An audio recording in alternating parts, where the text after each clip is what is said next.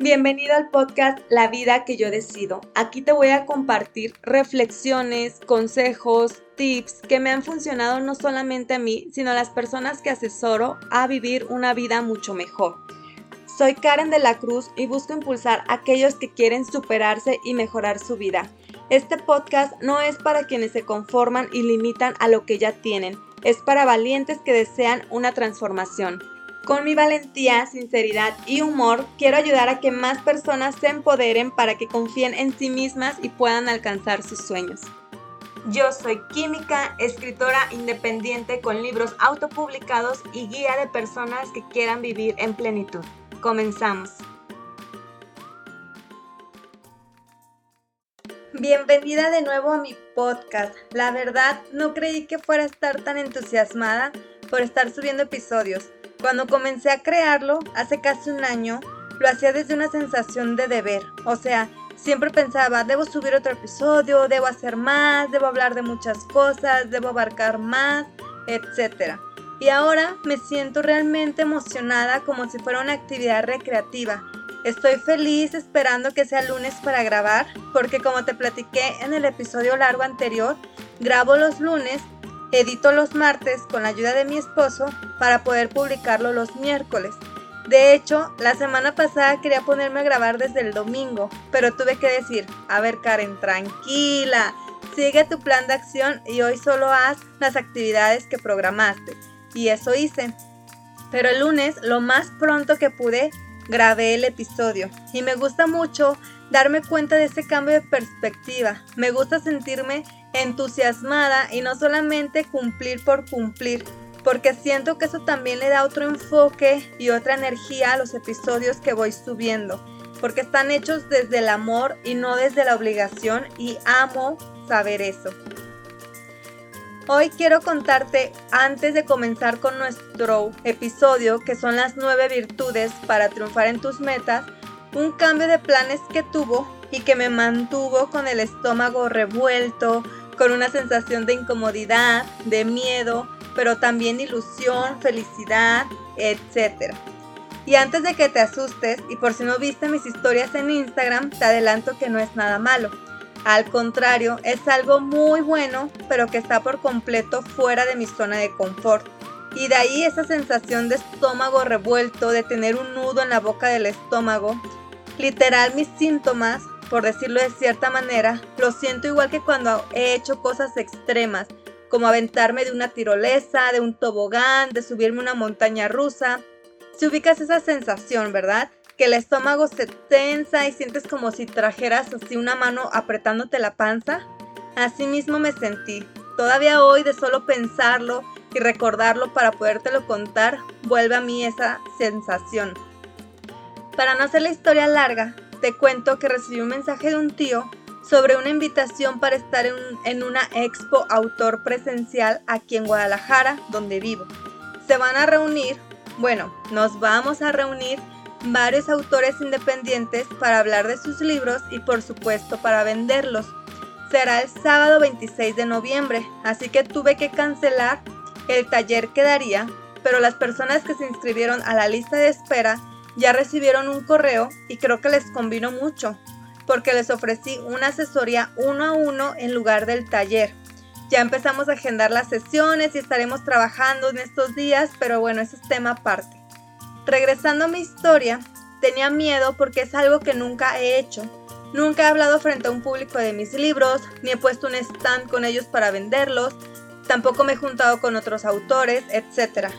Y aparte está el tema de la inversión, porque por supuesto que se requiere invertir. Y mis dudas eran, ¿y si no recupero la inversión? ¿Y si nadie me compra un libro? Y eso me angustiaba mucho, aunque por otro lado, yo había estado trabajando justamente toda la parte de la visualización y la meditación para comenzar a vender más libros. Y llegué a la siguiente conclusión.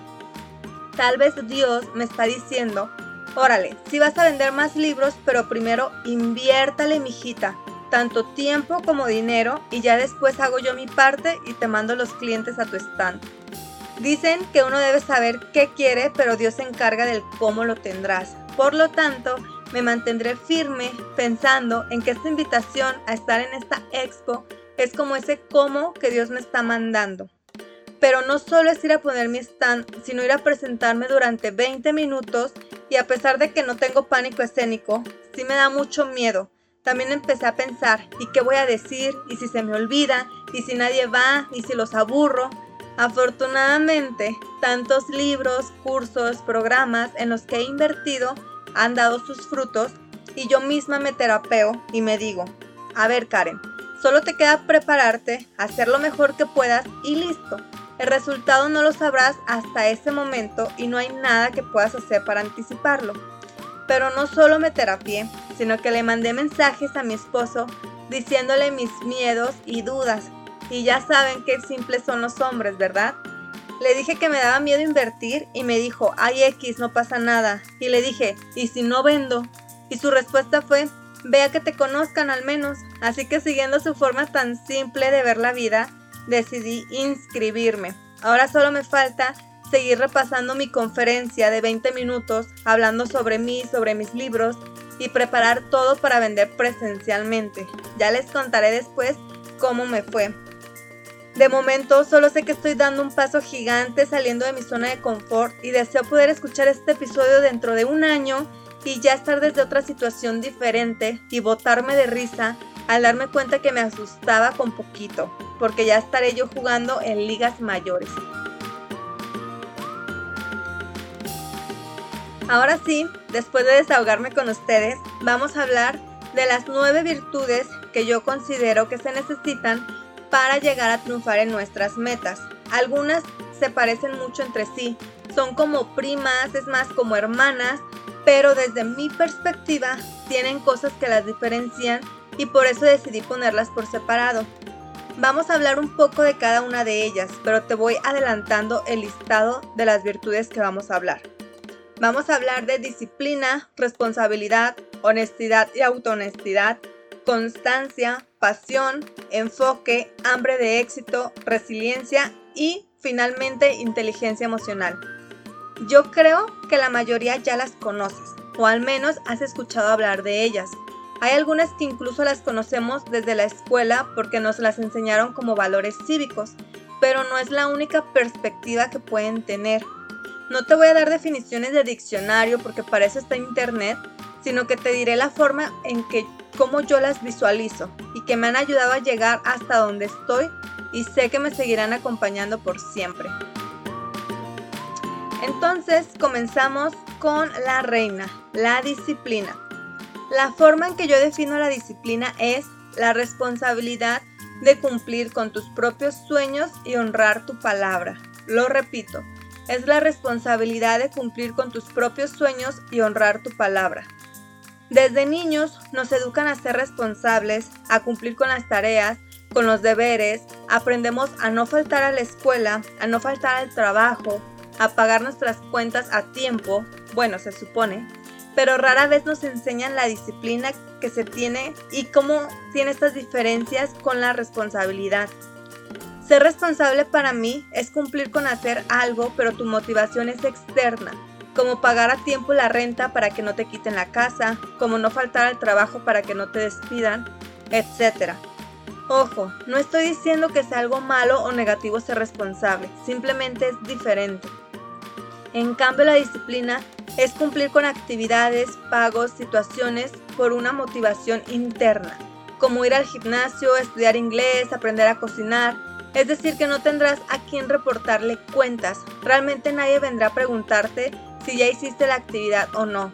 Tal vez tu nutrióloga te va a regañar o tu maestra de baile te va a llamar la atención, pero simplemente puedes dejar de asistir con ellas y listo. Aquí no tienes la obligación con nadie más que contigo y por eso fallamos mucho, porque no estamos acostumbrados a respetarnos y darnos un lugar en nuestra propia vida.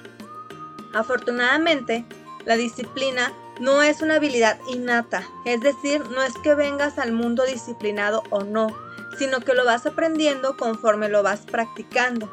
Si llevas 20, 30, 40 años sin disciplinarte a cumplir metas y palabras, hoy puede ser el día en que te empoderes y digas, basta, a partir de hoy elijo ser disciplinado conmigo mismo. Estamos muy acostumbrados a hablar por hablar, a decir casi jurar que el siguiente lunes vamos a empezar la dieta o que el mes que viene ya nos vamos a salir, ya no vamos a salir de tanta fiesta o que el año siguiente saldremos de deudas y vamos a empezar un negocio nuevo, etc. Sin embargo, no estamos acostumbrados a cumplir con nuestra palabra y menos si es para hacer algo por nosotros. Podemos cumplir con favores que nos piden y que a veces no queremos, todo por no quedar mal ni incomodar a la gente, pero nosotros sí nos fallamos a la primera oportunidad. Qué irónico, ¿verdad? ¿En qué momento aprendemos a mentirnos? La disciplina es la base de todo lo bueno que puedas crear con tu vida. De verdad que vale todo el esfuerzo que haces. Por suerte, los primeros pasos son los difíciles. Después te acostumbras a disciplinarte y puede pasarte incluso como a mí, que yo ya solo me siento cómoda siendo disciplinada, siguiendo mis hábitos buenos. Y si no lo hago, empiezo a procrastinar, empiezo a perder tiempo y me empiezo a sentir de verdad mal física y emocionalmente. Y no, no, no se trata de estar siempre disciplinados, 24/7 enfocados, trabajando, sino que en la rutina planeada también entra el descanso y a veces también entra el descanso no planeado, porque es normal y está bien. La siguiente virtud que vamos a ver es la responsabilidad. Ya hablé que la responsabilidad es cumplir con la motivación externa, pero también es necesaria para cumplir con nuestras metas porque cualquier cosa que quieras hacer, tarde o temprano vas a necesitar interactuar con alguien más, ya sea un proveedor, un cliente, un terapeuta, un entrenador, etc. Por lo tanto, es importante que también practiques y tengas responsabilidad, porque no hay nada peor que tener que trabajar o quererle comprar a alguien irresponsable. Y también mancha tu reputación, por lo que te sugiero evitar quedar mal con alguien o con algo. Si tienes que ir a algún lugar, cita, entrenamiento, clase, sé siempre puntual. La puntualidad es responsabilidad con tu tiempo y con el de los demás. Y si sabes que no alcanzas a llegar por cualquier razón, avisa por el amor a lo más sagrado que tengas. Avisa con tiempo y no mientas. No digas que llegas en 5 minutos cuando estás atorado en el tráfico y Maps, Waze o cualquier aplicación te está indicando que te faltan al menos otros 40 minutos ahí. Mejor posponer o, o cancelar que mentir para que la gente te espere. Sé responsable también con los pagos que debas hacer. Nada peor que trabajar con alguien que no paga tiempo o que regatea el trabajo. Si puedes buscar alternativas para tu presupuesto o hacer alguna contraoferta. Pero si siempre buscas regatear, que te bajen el precio así nomás por nomás, es hablar desde un estado de carencia, es desde un punto donde inconsciente o conscientemente hay en ti falta de abundancia. De igual manera, si por algo no vas a alcanzar a hacer un pago en tiempo y forma, habla claro y sin mentiras. También es horrible tener que durar 20 minutos escuchando 600 excusas o pretextos en los que al rato ya estás más enredado que el pelo de mi perro cuando se pelea con su hermana. Cuando publiqué mis libros hice todos los pagos rápido. En cuanto me decían que hiciera el depósito, lo hacía. Me dolía hasta el alma ir viendo cómo bajaba cada vez más mi cuenta de ahorros, pero el simple hecho de hacer el pago a tiempo me aseguró un buen trato por parte de los proveedores a excepción de cuando hice los pagos al gobierno. Pero de eso voy a hablar cuando haga el episodio de la odisea de publicar un libro, el cual he estado posponiendo porque curiosamente como que no me siento lista para contarlo. Y no es que haya sido un tema acá súper wow, profundo y fuerte, pero al, al pensarlo, al pensar contarlo, me siento vulnerable y sin ganas de recordar muchas cosas, pero lo haré. En algún momento lo grabaré porque siento que será como una terapia de liberación para mí.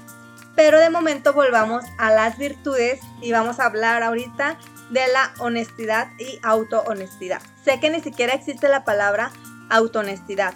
Cuando estaba creando el borrador del episodio en Word me marcó la palabra en rojo, así de, hey, esto no existe.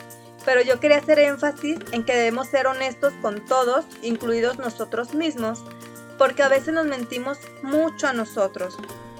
Ser honesto contigo mismo es cumplir con tu palabra, es hacer lo que dijiste que ibas a hacer, aunque nadie te vea o no se vayan a dar cuenta. Si dijiste que te ibas a levantar a las 5 de la mañana, hazlo. Si dijiste que harías ejercicio 5 veces por semana, cúmplelo. No se trata de ser ultra rígidos, pero sí de respetar nuestra palabra. Si ves que de verdad no puedes levantarte a las 5 de la mañana, no pasa nada. Cámbialo, lo que te vas a despertar a las 6, 7, 10 de la mañana, lo que sea, pero no te la pases fluctuando entre que cumples dos días, tres no, uno sí, cinco no, porque si no, no vas a poder ser honesto contigo mismo. Creo que todos tenemos o conocemos aquella amiga o compañera que se la pasa diciendo una cosa y haciendo otra, que dice que cada lunes empezará la dieta o que nunca llega puntual a donde vaya. Por más que te caiga bien, por más que seas cercana a ella, sabes bien que habrá cosas que no le puedes confiar o incluso tal vez te desespera estar escuchando que dice lo mismo una y otra vez y no cumple para después tener que escuchar media hora de pretextos de por qué volvió a llegar tarde, de por qué, por qué volvió a romper la dieta, etc. Pues bien, ahora pregúntate, ¿cuántas veces te has comportado como esa amiga contigo misma? Estamos hablando de la autohonestidad. ¿Cuántas veces has dicho que harías algo y no lo haces? Por eso tu mente no puede confiar en ti, porque inconscientemente tu mente no cree en ti si te la pasas mintiéndote. En automático te estás convirtiendo en esa amiga que no cumple para tu mente. Sin importar las veces que te has engañado, puedes decidir hoy mismo que no lo volverás a hacer, que pensarás dos, tres o diez veces antes de comprometerte a hacer algo. Si aprendes a honrar tu palabra y verlo como algo sagrado e importante, lo vas a pensar muy bien antes de decir que harás algo que sabes que no quieres cumplir. Pasando a la honestidad para con los demás, toda buena relación, ya sea de pareja, de amigos, de socios, de clientes, tiene en sus bases un componente en común, que es la honestidad. Suele llevar tiempo desarrollarla y se puede perder con una sola mentira o una sola acción. Por eso es vital que seas honesto siempre, Respeta los tiempos y acuerdos que tengas con los demás. No hagas cosas escondidas porque tarde o temprano todo se regresa. El mal nunca triunfa al final. Justo recuerdo una historia que se me hizo muy triste y aunque no tiene nada que ver con metas, ilustra muy bien la importancia de la honestidad. Aquí en México, no sé en otros países, existía algo llamado verificación vehicular. Hace unos años ibas a ciertos talleres mecánicos que se habían ganado un permiso para verificar autos, que es básicamente revisar que no contaminen más allá de lo permitido, y te daban una etiqueta que tú pegabas en la ventana de tu carro para confirmar que ya habías cumplido con la verificación. Estos talleres lógicamente van a tener muchas más ganancias por esta actividad.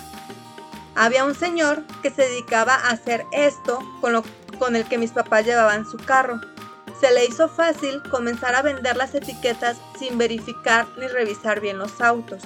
¿Qué pasó? Que tiempo después detuvieron un coche que iba aventando mucho humo y traía la, etiqueta de la verificación, la rastrearon, dieron con el taller del señor y le retiraron el permiso para verificar. Dicen mis papás que el señor pasó de tener lleno su taller todos los días a estar básicamente sin trabajo, porque después de lo que pasó, aparte de que empezó a hacer un taller ya normal, la gente empezó a desconfiar de lo que había sucedido y se empezó a retirar. ¿Cuál es la moraleja de esta historia? Sé honesto siempre, siempre. La siguiente importante virtud es la constancia. La constancia y la disciplina son hermanitas. No puedes tener disciplina sin constancia. Y aquí es importante entender que debemos tener constancia en aquellas actividades que sí nos generen beneficios. No se trata de trabajar por trabajar, sino de hacer lo que realmente nos sirve. Y aquí te comparto un ejemplo mío de la constancia mal aplicada. En el episodio anterior te compartía que quería bajar porcentaje de grasa y por lo tanto tenía que comer mejor y hacer ejercicio, y no me gustaba hacer ninguna de las dos. Pero bueno, los primeros meses que decidí hacerlo, me puse a hacer yoga de forma constante. Casi todos los días la practicaba y como sí me costaba trabajo, sí me hacía sudar, le dedicaba unos 30 minutos o más al día, sentía que estaba haciendo bien todo mi trabajo. hasta que llegó el momento de la verdad, o sea, mi cita con la nutrióloga, y no bajé absolutamente nada. Y ella me dijo, ok, el yoga es muy bueno, pero para tus necesidades de estos momentos, tú necesitas hacer algo diferente, hacer algo más pesado. ¿Qué hubiera pasado si no me hubiera ido yo por mis mediciones? Que tal vez hubiera seguido haciendo yoga durante meses sin tener cambios y en mi mente tal vez diría, pero estoy siendo constante con el ejercicio, no entiendo por qué no veo los resultados que deseo, etc. La constancia se crea a diario. Tienes que vivir con la mentalidad de un día a la vez, todos los días o básicamente todos los días. Yo en lo personal no te recomiendo soltar en los fines de semana, porque luego lunes se siente otra vez la sensación de volver a empezar. Tal vez en lugar de ir al gimnasio sábado y domingo, puedas hacer ejercicio en tu casa o salir a caminar con un ser querido o hacer yoga. Si tu hábito es la lectura, puedes leer la mitad del tiempo o de las páginas que tienes destinados. Si llevas una dieta, procura respetarla al máximo. Quizá quieres comer diferente o cenar diferente, pero puedes respetar tu desayuno puedes tomar cerveza, alcohol, café, pero no dejes de tomar agua. O si tu meta está relacionada a un negocio, a unas ventas, tampoco te detengas por completo. Puedes utilizar los fines de semana para planificar, para hacer como un corte de caja, para que revises cómo te fue en la semana o puedes buscar cerrar una cantidad menor de ventas. Desde mi perspectiva, la constancia no se trata de hacer exactamente lo mismo todos los días, sino de mantenerte concentrado en el camino todo el tiempo posible sin descuidar las otras áreas de tu vida. La siguiente virtud que vamos a hablar es la pasión. Se necesita desarrollar pasión por lo que estamos haciendo, desarrollar una actitud energética hacia las actividades que te llevarán a cumplir tu meta. Si no tienes pasión por lograr tu meta, difícilmente lo vas a conseguir Siempre vas a encontrar motivos por los cuales no esforzarte lo suficiente. Este punto a mí me causaba un poco de conflicto al principio porque siempre había escuchado que estaba mal ser tan intenso y también porque no era algo que yo pudiera sentir de forma natural. O sea que por más que quisiera cumplir una meta, tampoco me sentía súper entusiasmada y feliz y alerta y activa como se supone que debía sentirme. Hasta que entendí los siguientes dos puntos. Número uno, sí se requiere tener intensidad para lograr un objetivo. No está mal ser intenso respecto de tus metas. El equilibrio no se va a poder mantener siempre. Habrá momentos, habrá tal vez días donde debas enfocarte mucho en tu proceso, dejando de lado otras actividades, pero cuando lo cumplas o cuando logres salir de esa parte del proceso, ya puedes regresar a una vida equilibrada. Así que no te preocupes, no te agobies si de repente sientes que no puedes mantener tu vida en equilibrio, porque es normal, no siempre va a ser posible y está bien. Y el segundo punto que entendí es que la pasión rara vez la vas a sentir de manera natural. Y eso es bueno porque, nos, porque significa que puedes crearla gracias a tus pensamientos y también la forma en que te tomas las cosas. Busca dentro de ti el alegrarte, encuentra palabras que te motiven a actuar.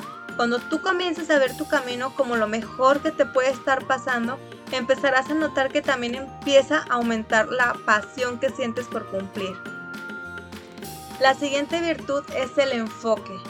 Enfocarse es uno de los puntos que más trabajo suele costar porque vivimos en un mundo lleno de distracciones. Cada vez es más fácil distraerse. Antes tenías que salir a jugar con tus amigos o ir al teléfono fijo para marcar al teléfono de tu amiga o de pedir permiso para ver algún programa en la única televisión que había en la casa y aprovechabas los comentarios, perdón, los comerciales para ir al baño, para ir a la cocina, para hacer algo. Ahora no necesitamos ni siquiera salir de la cama para distraernos. En el celular con, en la mano podemos durar horas en diferentes aplicaciones o viendo diferentes cosas. Ya no tienes que esperar a que terminen los comerciales porque ya no están. Simplemente consumes episodio tras episodio o juego tras juego hasta que te cansas y entonces te distraes con otra cosa. Pero si quieres cumplir con una meta, necesitas enfocarte durante el tiempo necesario para conseguirlo. Habrá metas que te requieran más tiempo que otras y habrá metas que te requieran mucho más enfoque. Cuando yo decidí escribir mis libros, tenía una tarea gigantesca, escribir los tres libros en tres meses. Eso significa que durante 90 días mi enfoque principal estuvo en escribir, escribir y escribir. No tenía mucho tiempo para hacer otra cosa que no fueran mis actividades obligatorias aparte. Básicamente durante esos tres meses yo viví para trabajar, para hacer ejercicio ocasionalmente y para escribir. Eventualmente cuando dejé de escribirlos ya pude relajarme un poco y pude enfocarme en otras cosas. No le tengas miedo al enfoque ni al tiempo que lo tengas que mantener. Los resultados que obtengas van a ser proporcionales al enfoque que tengas. Si quieres buenos resultados necesitas tener un buen enfoque. Y para enfocarte vas a necesitar soltar muchos ladrones de energía y tiempo. Y esos son, ya sabes, principalmente las redes sociales, las plataformas donde hay series, donde hay novelas, donde hay películas, el chismecito con la vecina, etc. Tu mente te va a decir que no, que es necesario relajarse, que necesitas ver la tele para descansar un rato, etc. Y yo no estoy peleada con el descanso, solo te recuerdo que la función de tu cerebro es mantenerte en lo conocido, por lo tanto, vas a querer defender a capa y espada tus actividades de ocio. Es normal, solo ten en cuenta que tu mente se está defendiendo de tus sueños, ¿Qué es realmente importante para ti? ¿Tus sueños o el ocio? Si tú decides que el ocio es más importante, entonces no has soñado grande o lo que dices que son tus sueños realmente no lo son. Porque cuando un sueño de verdad es grande en ti, no te va a importar tanto el ocio, no lo vas a estar defendiendo tanto. La siguiente virtud que tenemos es hambre de éxito. Esta es hermanita de la pasión. Para desarrollar el hambre de éxito, debes tener pasión de lograr tu objetivo. Debes darte permiso de querer lograr más y crear más de lo que sea que quieras tener. No solamente digas, me gustaría verme así, me gustaría lograr esto, me gustaría tener este viaje. No, busca en tu interior y siente hambre de quererlo lograr. Vuelve tus sueños una prioridad y sal a conquistarlos. Que no sea una opción el conseguir tus sueños o no, que sea una decisión total. Si no sientes esa hambre de éxito y esa pasión, solo se quedará en palabras y difícilmente vas a pasar a la acción. Y hablando de acción, la siguiente virtud es la resiliencia. Esta virtud, junto con la siguiente, que es inteligencia emocional, son las que más he tenido que desarrollar durante estos meses que he estado dedicada a mi crecimiento personal.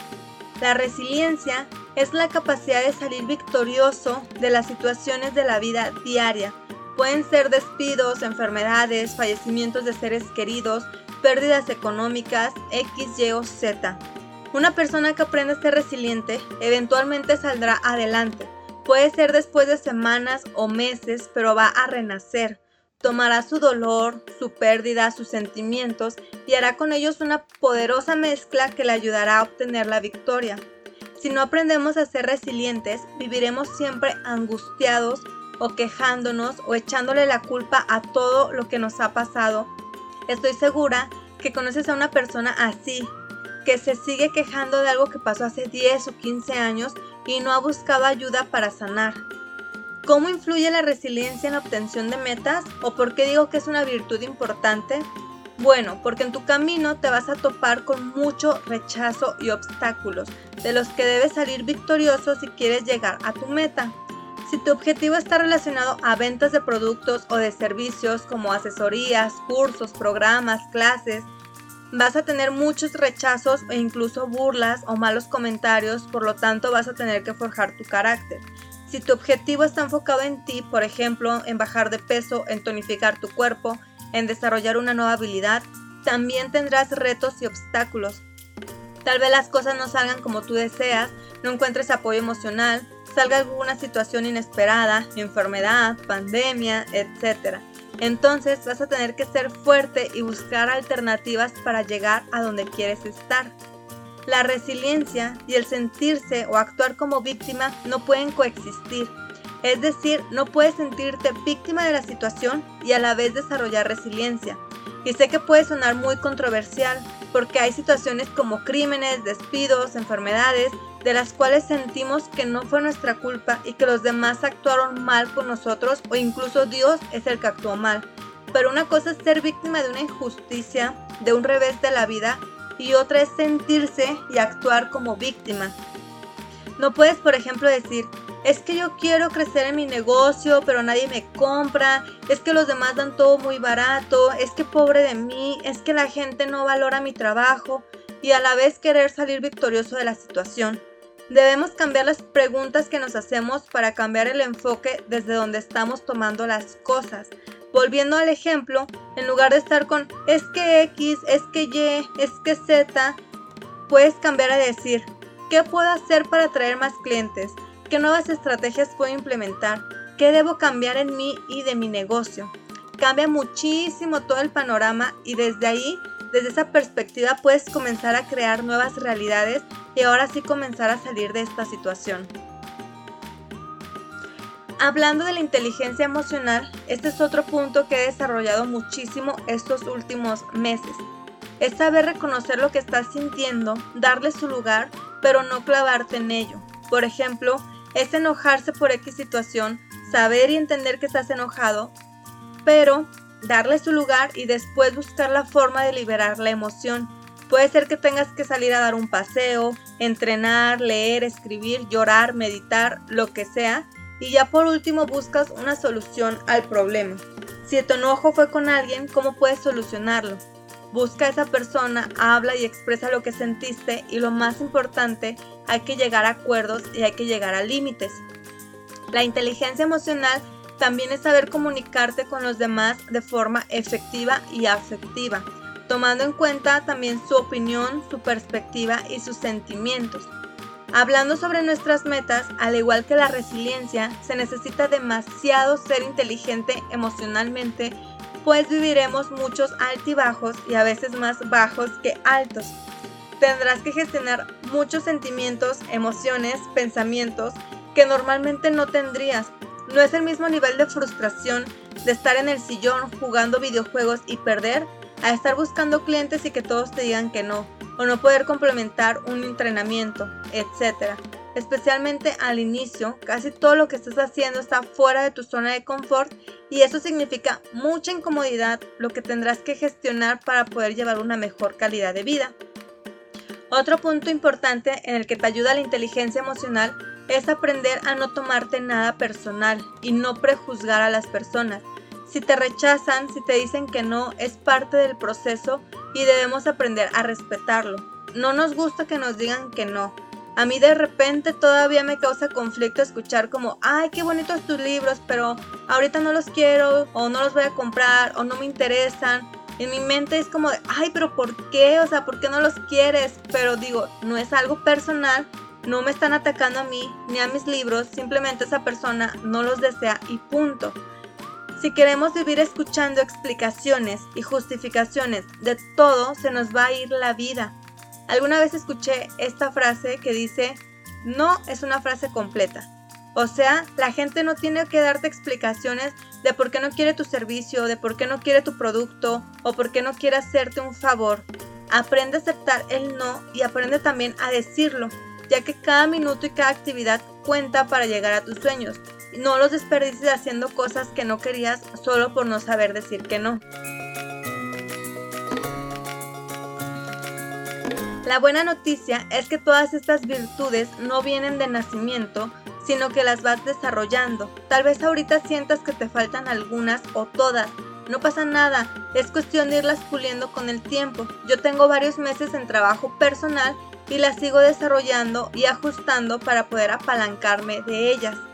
¿Cómo las puedes desarrollar? Poniéndote metas. No puedes hacerlo de otra forma. Así es como se aprende. Presta atención a un bebé. Él no se detiene a analizar y reflexionar y estudiar cómo caminar. Él simplemente camina y se cae y se tiene que sujetar de varias cosas y le da miedo y llora y se cae otra vez, pero de repente, sin darte cuenta, ya andan caminando como si nada. Igual con tus metas, si necesitas desarrollar disciplina, resiliencia, pasión, etc., no te puedes esperar a tener toda la teoría, a pensar y reflexionar tus pasos.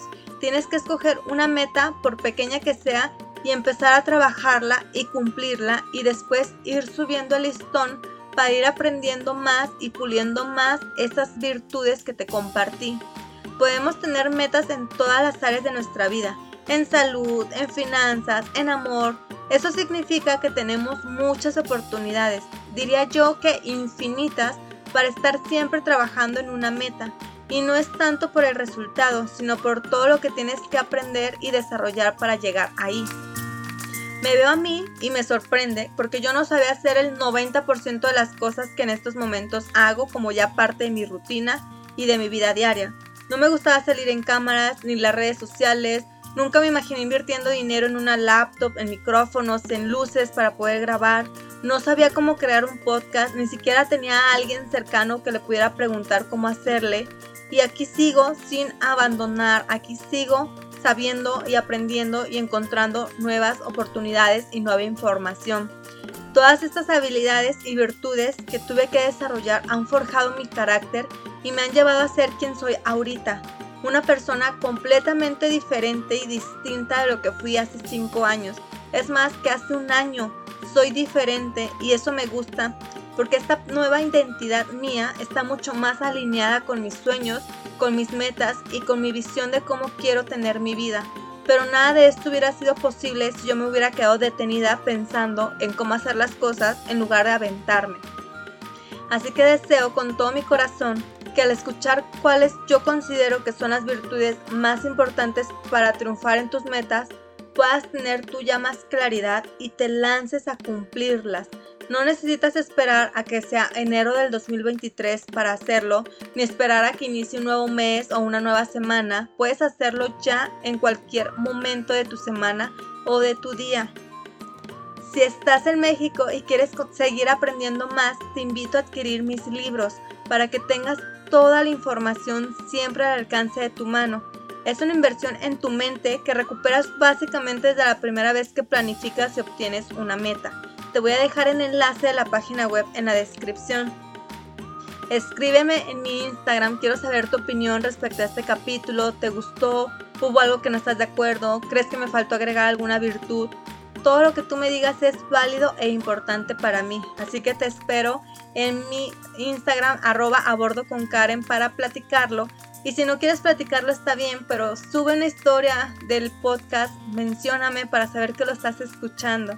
También ayúdame por favor a calificar el podcast con 5 estrellitas para que yo pueda llegar a más personas. Y así nada más que decir, espero que te haya gustado muchísimo este episodio, que te sea de utilidad, deseo que me acompañes en los siguientes episodios. Sal a conquistar tus metas, por favor, triunfa y disfruta porque te lo mereces. Chao.